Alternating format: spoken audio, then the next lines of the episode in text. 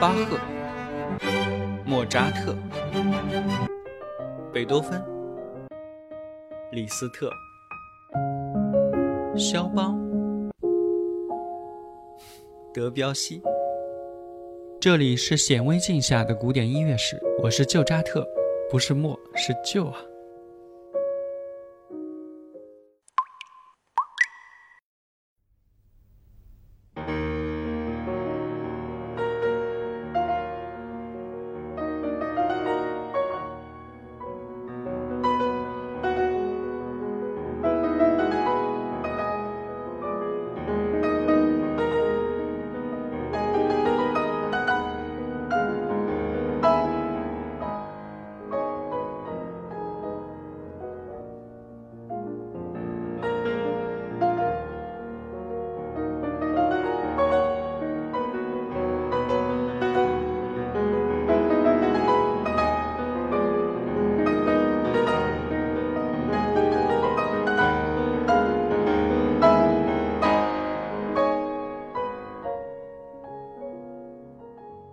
亚历山大·尼古拉耶维奇·斯克里亚宾是19-20世纪之交俄罗斯最著名的钢琴家、作曲家之一。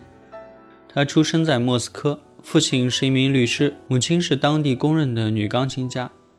斯克里亚宾在五岁的时候开始正式学习钢琴。在1883年的夏天，他跟随莫斯科音乐学院著名教授、钢琴教育家尼古拉·兹维涅夫学习。一八八八年一月啊，在兹维列夫的推荐下，他免试进入了莫斯科音乐学院，跟随萨芬诺夫学习钢琴，并跟随塔涅耶夫学习对位，阿连斯基学习作曲和赋格。一八九二年毕业以后啊，斯克里亚宾开始了他的旅行演出生涯，并且在旅途中不断的完成更多的作品。一八九八年啊，他接受了老师萨芬诺夫的邀请，出任了莫斯科音乐学院的教授，为钢琴专业的学生教授钢琴技法。一九零三年，三十一岁的斯克里亚宾延续了自己对哲学的热爱，开始去阅读更多的哲学类著作。随着他对唯心论哲学的兴趣越来越浓，神秘主义逐渐成为了他创作中不可忽视的重要因素。此外，像叔本华的非理性观念、尼采的超人学说、唯意志论等等啊，对他都影响巨大。他的思想里带有极端的自我中心意志。在一九一五年四月二十七日啊，这位正值壮年的作曲家和演奏家因为嘴唇长瘤啊，不幸发展成为败血症，年仅四十三岁，逝世于莫斯科。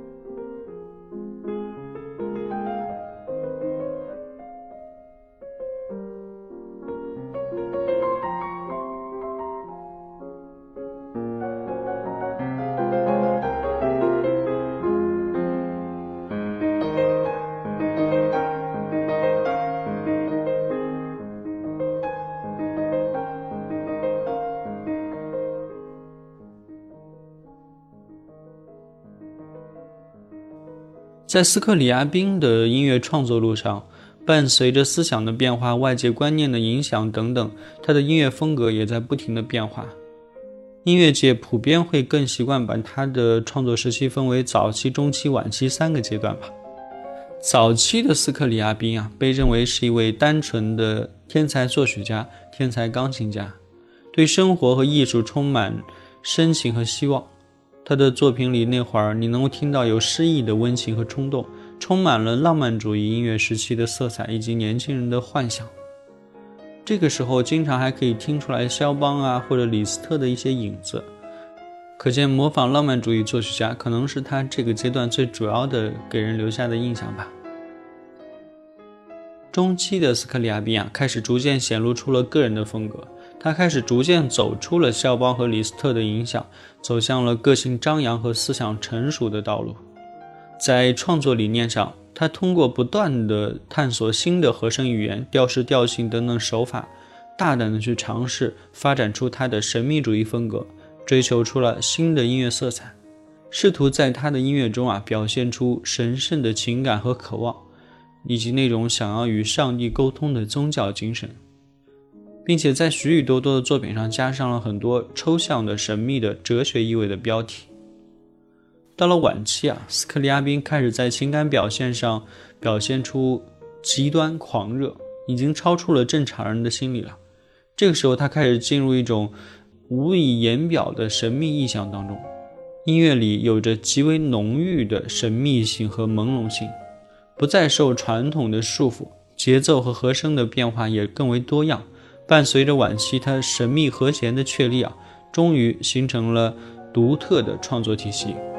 他把音乐看作是表达思想观念的一种手段，希望在音乐中找到哲学、宗教和艺术的统一。在旋律上，它的主题越来越短小；在和声上，音响越来越尖锐，使用的手法越来越大胆和创新。在调式上，它逐渐地淡化了调性，模糊了传统的大小调体系。在记谱上，它甚至去掉了调号，凸显出音乐迷离的色彩。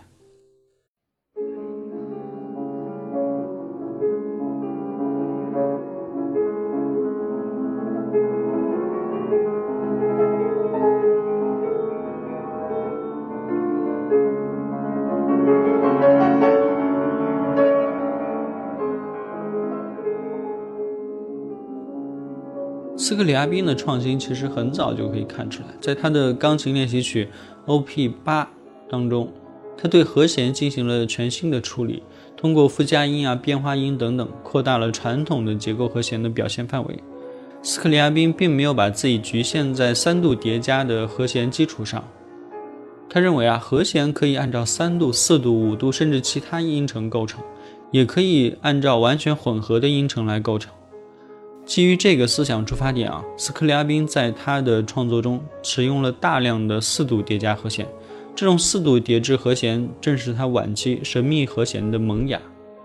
我记得我最早听到四度和弦应该是在爵士音乐啊，Miles Davis 的 So What 里面，呃，钢琴家 Bill Evans 就用到了四度和弦。斯克里亚宾的旋律线啊，很多都是波浪形的走向。随着音区的上下变化，带来情绪的涌动和音乐的起伏。它的音乐旋律，我觉得有两个特别主要的特点。第一个呢，就是非常以习惯以大跳为主，并且伴随着极静的旋律，给人一种紧张、跌宕起伏和不安的情绪。其次呢，就是它的音乐旋律线条啊，经常是跟和声肢体是交织在一块儿的，听起来非常的丰富，也很有层次。但是呢，你会从它这个复杂的肢体里面啊，找到它隐藏在其中的旋律线条，啊，它通常是在固定的节奏音型当中有一个隐藏的上升部呀或者下降部，啊，听起来给人一种啊内在和声或者就叫呃非常内敛和含蓄的感觉。节目的结尾啊，我们来放一首斯克里亚宾晚期的《普罗米修斯火之诗》，这是斯克里亚宾传世的最后一部作品。从这个时期开始啊，如果把斯克里亚宾的音乐探索当作是攀登高山的话，那他这时候已经从高山稀薄的草甸地区逐渐跋涉到了皑皑雪峰的地域。这部作品里啊，他开始尝试打通联觉体验，将声音、颜色和光线以及其他的艺术门类与音乐紧密的结合在一起。这种创作啊，对于现代音乐的创作产生了非常深远的影响。这样一位杰出的作曲家，如果不是当时悲剧性的突然去世，一定会给我们带来更多听觉、视觉联觉的冲击和享受吧。时长二十二分四十三秒，看看你是否能坚持听下去。我们下回再见。